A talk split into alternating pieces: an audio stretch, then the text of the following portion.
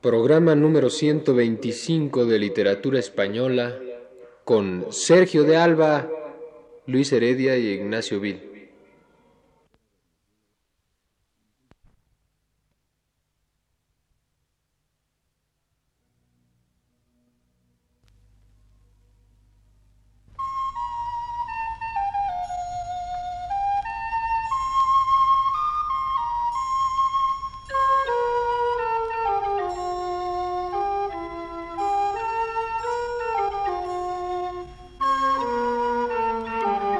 Señoras y señores, muy buenas tardes. Les ofrecemos el programa Literatura Española, que prepara para Radio Universidad el profesor Luis Ríos.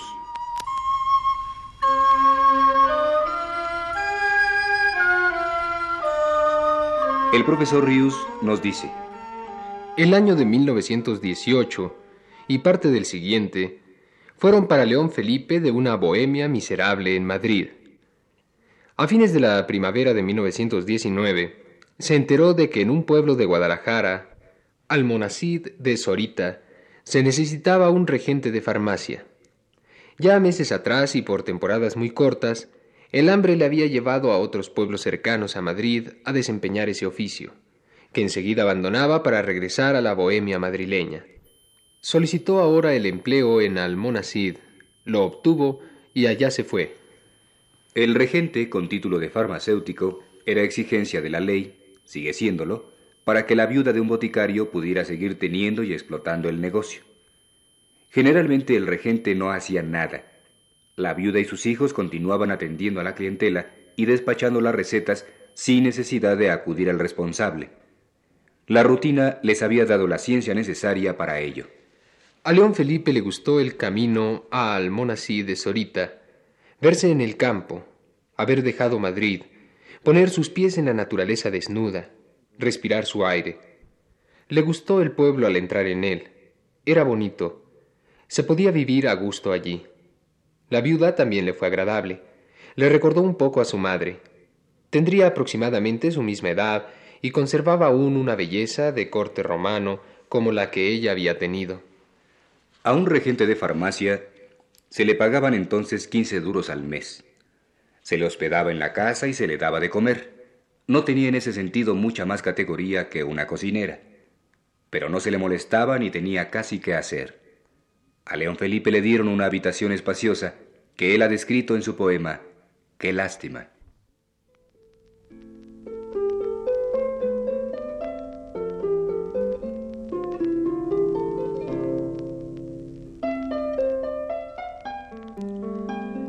En esta tierra de España y en un pueblo de la Alcarria hay una casa en la que estoy de posada y donde tengo prestadas una mesa de pino y una silla de paja. Un libro tengo también y todo mi ajuar se halla en una sala muy amplia y muy blanca que está en la parte más baja y más fresca de la casa. Tiene una luz muy clara.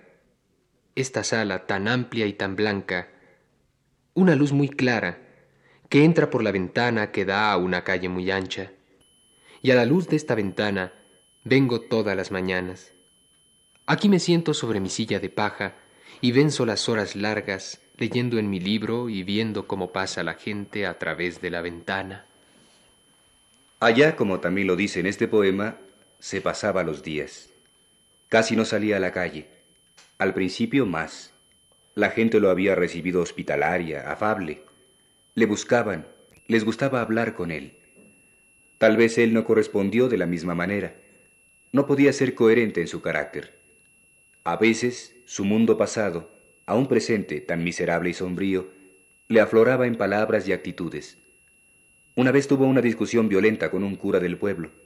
Se retrajo entonces casi del todo a aquella habitación de la casa de la viuda.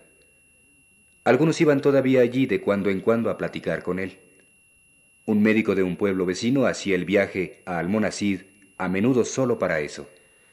Esa salida suya de Madrid, la vida en este pueblo de la Alcarria, sus mañanas en la espaciosa habitación con sus libros, cuatro o cinco nada más, cuya lectura interrumpía ratos para posar la mirada en el escaso trajín que a través de la ventana pasaba por la calle de Almonacid, Sus tardes y sus noches en esa misma cerrada soledad le urgieron a descargar un mundo entero de recuerdos, de experiencias, que en sus adentros, perdidos ya a los perfiles de la historia vivida, se habían amasado en recio sobrecogedor sentimiento. Y éste, ávido ya de sentido, fluía en palabras y palabras, desconocidas para el propio León Felipe, que las había tenido antes radicalmente distintas, de otros brillos, de otros sonidos y estrictamente contadas y recogidas en las once sílabas y en los catorce versos del soneto, buscadoras tenaces de consonancias. Esta era por fin su verdadera voz, súbitamente encontrada. Estas eran otras palabras y soberbiamente rebeldes a los ritmos a los que el oído del poeta estaba habituado. Ellas solas se acomodaban desdeñosas de la voluntad del autor, que hacía unos cuantos años nada más leía con delectación a los poetas parnasianos. Y el poeta, en su espaciosa sala de una casa de Almonací de Sorita, las escribía distribuyéndolas en renglones, merced a un impulso caprichoso, o mejor dicho, misterioso para él, porque ellas al salir le indicaban qué lugar era el suyo sobre la blanca hoja de papel. La asonancia, si es que el poema nacía con ella, era muchas veces la que se imponía para siguiéndola romper el verso. Pero no era ella sola la que mandaba. A veces el énfasis mayor con que una palabra salía de su alma exigía de la mano del poeta que la aislara en un verso altanero, con ella sola. A veces eran palabras serviles, instrumentales, una conjunción, una frase conjuntiva, las que se le colocaban aparte, como no osando emparejarse con otras nobles, señoriales, que formaban un verso impecable. Otras veces la necesidad de subrayar un ritmo especial dentro de la polirritmia que venía siguiendo el corazón del poema era la que ordenaba la quebradura de los versos. En dos o tres meses nada más, escribió todos los versos y oraciones de Caminante, los que habrían de formar su primer libro. Fue algo hecho sin esfuerzo. El esfuerzo tenaz, agotador, brutal, había sido para León Felipe vivir. La cabeza y el pecho del poeta habían padecido, creándolo y venciéndolo fatigosamente, ese esfuerzo que ahora su palabra no conocía, fácil, natural, segura.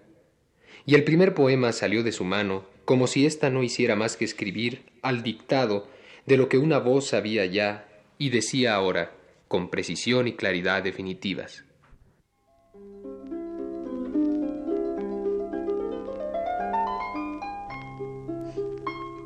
Nadie fue ayer, ni va hoy, ni irá mañana hacia Dios, por este mismo camino que yo voy.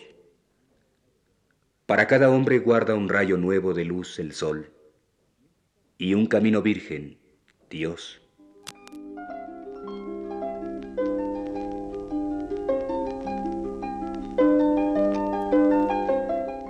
En ese poema quedaban ya contenidos los tres grandes temas de este primer libro y de toda la obra después de León Felipe.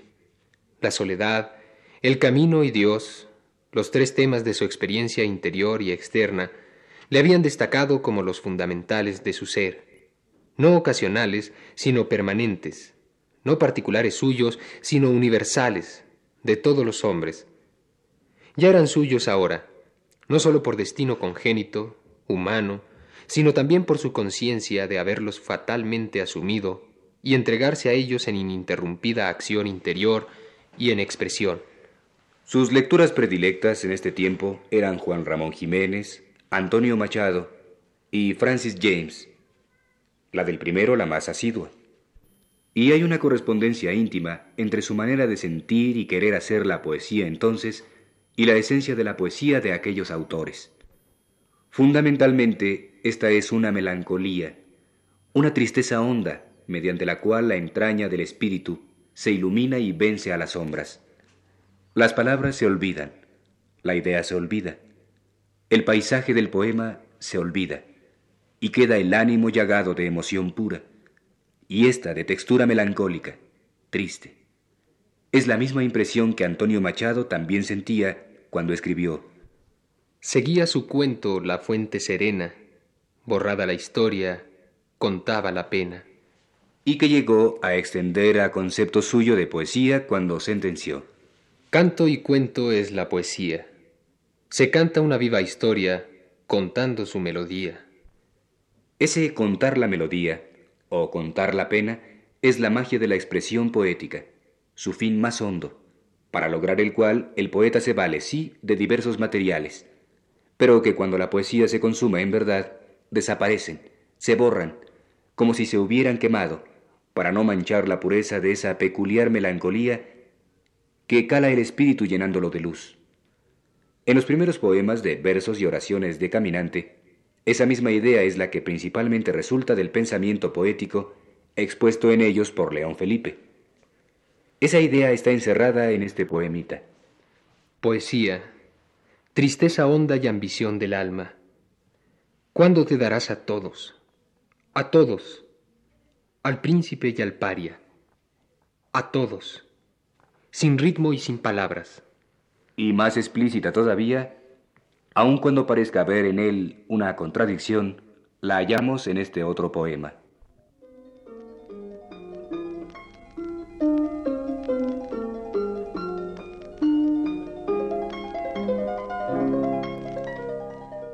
Deshaced ese verso. Quitadle los caireles de la rima, el metro, la cadencia y hasta la idea misma. Aventad las palabras. Y si después queda algo todavía, eso será la poesía. ¿Qué importa que la estrella esté remota y desecha la rosa? Aún tendremos el brillo y el aroma.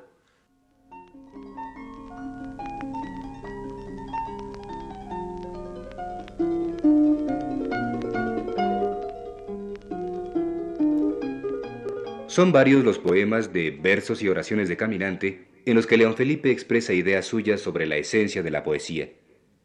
Esta en el retiro de Almonací de Sorita se le entregó dejándose al mismo tiempo ver desnuda largamente.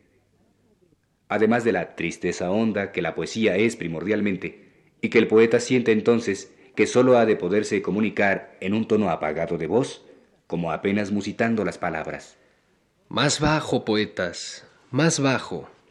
No lloréis tan alto, no gritéis tanto. Más bajo, más bajo. Hablad más bajo.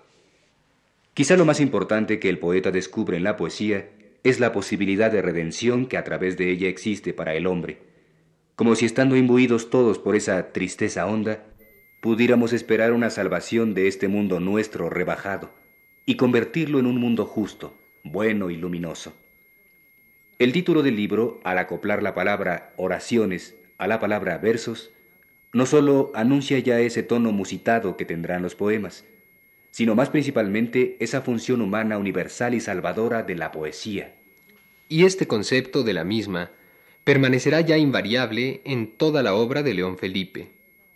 No así el tono de su palabra poética, que se tornará desaforado cuando la historia sanguinaria y mercenaria del mundo venga a malherir la esperanza de salvación para los hombres, que el poeta, a través de la poesía oración, tenía. Y entonces esa esperanza suya, malherida, buscará otros asideros para no morir del todo, y entonces usará como arma la poesía blasfemia. Pero lo inmutable será siempre esa idea de la función trascendental de la palabra poética como camino de salvación, como ventana que el hombre abre para que entre la luz en su alma.